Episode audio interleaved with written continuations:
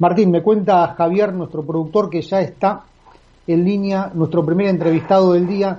Se trata nada más y nada menos que de Eduardo Fraquia, director del área de economía de, del IAE, de la Escuela de Negocios de la Universidad Austral. Eduardo, Pablo Orsinoli, Pablo Orsinoli te saluda y Martín Sechúa, ¿cómo te va? ¿Qué tal? Buenas, ¿cómo te va? Buenas tardes.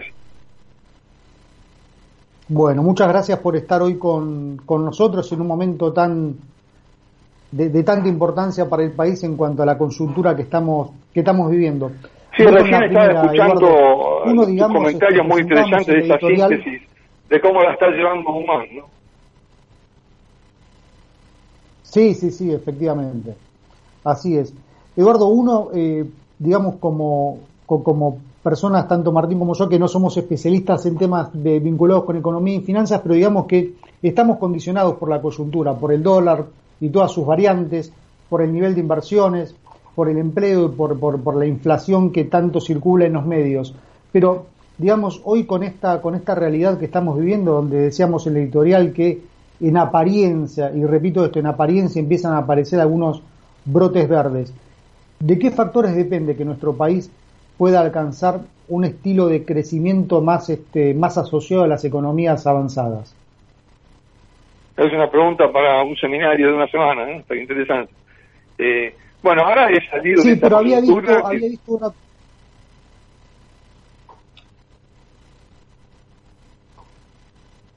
Adelante, Eduardo, adelante. Sí, no, ahora está el tema del rumbo, que es eh, una dirección del gobierno que sea promercado, que no haya noticias, digamos, disruptivas, estilo Vicentín, eh, telecomunicaciones, toma de tierras, o sea, una línea, digamos, más eh, capitalista, digamos. Después está la pandemia, que eso obviamente no, no lo podemos manejar, pero influye mucho, si se sigue pandemia el año que viene. muñeca de Guzmán también, en llevar todos estos temas, eh, es importante, ¿no? Después, Fondo Monetario clave, cómo hacer la regla con el fondo, eso nos va a ayudar una barbaridad si sale un buen arreglo y un buen apoyo del fondo y nos quedan unas metas fiscales que den previsibilidad al mercado. Son todas condiciones en la línea de ir saliendo del pozo, ¿no? Crecimiento a largo plazo a la Perú, a la Chile, a la Uruguay, a la Paraguay, ya van a que consolidarlo más en todo este proceso y generar eh, condiciones de mayor estabilización, que todavía están lejos, ¿no? O sea, que bajen los precios y hay inflación más cercana al internacional. Bien, y en, y en el marco del contexto político que estás que estamos viviendo, donde nada más y nada menos gobierna una coalición peronista con todo lo que eso con que eso con todo lo que eso implica, digamos, ves que una senda de crecimiento es posible para el país teniendo en cuenta de vuelta el contexto político que estamos viviendo y bueno, en un país donde lo político naturalmente tiene más incidencia en, la economía que viceversa? Sí, no, bueno, ese es un punto clave porque condiciona mucho la política de la economía. Este año ya está jugado con una caída muy fuerte, el año que viene habrá una recuperación de 5%, por lo tanto queda un año feo también. Si queda algo de crecimiento para el 22 y el 23, que no sería un crecimiento muy muy importante, ¿no? O sea que globalmente eh, esta administración, Alberto Fernández, le ha tocado bailar con una economía complicada, ¿no? Eh, quizás para el final de mandato, si se alinean los planetas, si no hay tensiones entre, llamemos, patria y el albertismo, y hay una línea más por mercado, eh, empieza a haber una senda de crecimiento, ¿no? Bien, bien. Martín. Sí, Eduardo, ¿cómo estás? Te quería hacer una consulta en relación al tipo de cambio. Pareciera que estamos ahora como en un veranito, ¿no? Y en enero a veces solemos tener algunas sorpresas. Eh, ¿Crees que es inevitable la, devaluación? Bueno, yo esto del tipo de cambio lo veo siempre como muy, digamos, parcial y volátil, ¿no? Ha bajado, están tirando con mucha munición porque, viste, están vendiendo estos bonos, que no es a costo cero, o sea, tiene sus costos vender estos bonos y con eso lo han bajado, han bajado la fiebre, ¿no? Ahora, eh, si la infección sigue, y la infección tiene que ver con déficit fiscal, con lo que charlábamos recién, con marco político inestable y volátil, eh, con condiciones internacionales, desacuerdo con el fondo.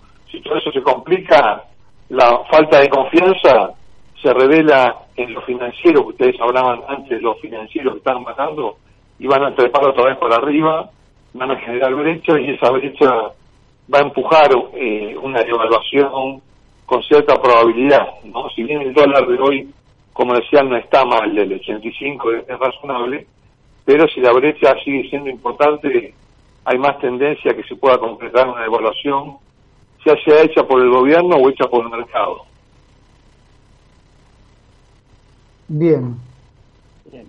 Y voy, voy con otra, Eduardo. ¿Cómo ves hoy el contexto ¿no? para, para las pymes en Argentina con, con este escenario que comentás?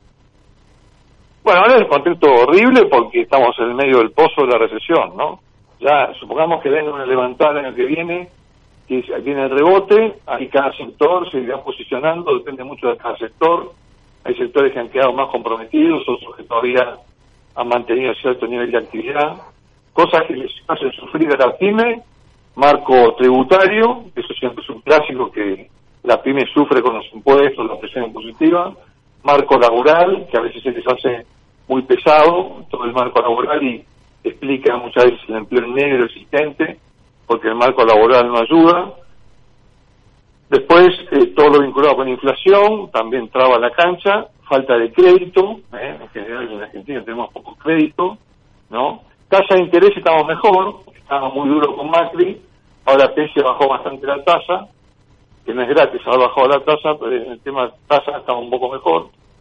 Eh, y después este, estarían aspectos ya eh, de cada sector, ¿no? Cada rama que tiene sus historias y su propia demanda de competitividad.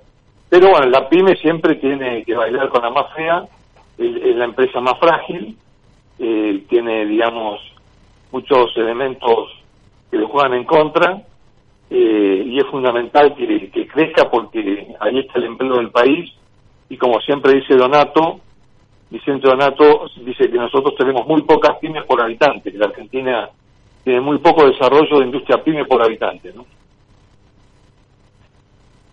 Mirá qué dato, no no no conocía eso, Eduardo, que tenía. Claro, uno tiende a pensar que flotamos en pymes, ¿no? O sea, es el lugar común. Uno piensa, bueno, pymes hay por todos lados. Que es cierto, ¿no? Yo en el día de los cursos pymes, ¿viste? Se reproducen las pymes. Y, bueno, porque todo es pyme. ¿Qué, ¿Qué, empresa no es pyme, no? Todas las empresas son 800.000 pymes. Pero esas 800.000, si, la, si le dividís por población, no te da tanta pyme. Entonces, por ejemplo, en Chile hay más pymes que acá. No.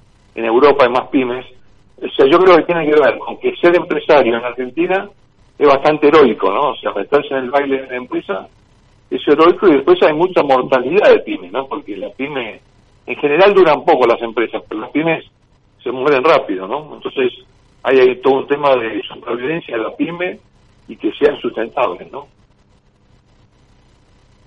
Sí, efectivamente, hay mucha mortalidad.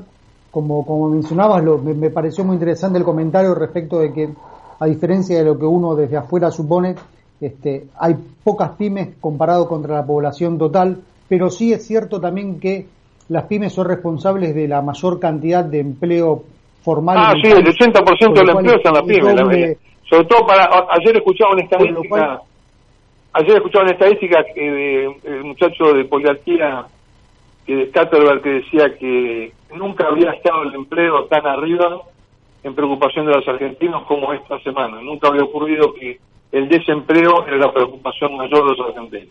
En los últimos 20 años, dice que están viendo eso. Entonces, ahí está bueno porque si yo le tengo que poner foco a algún tema es buscar generar condiciones de empleabilidad, de empleo.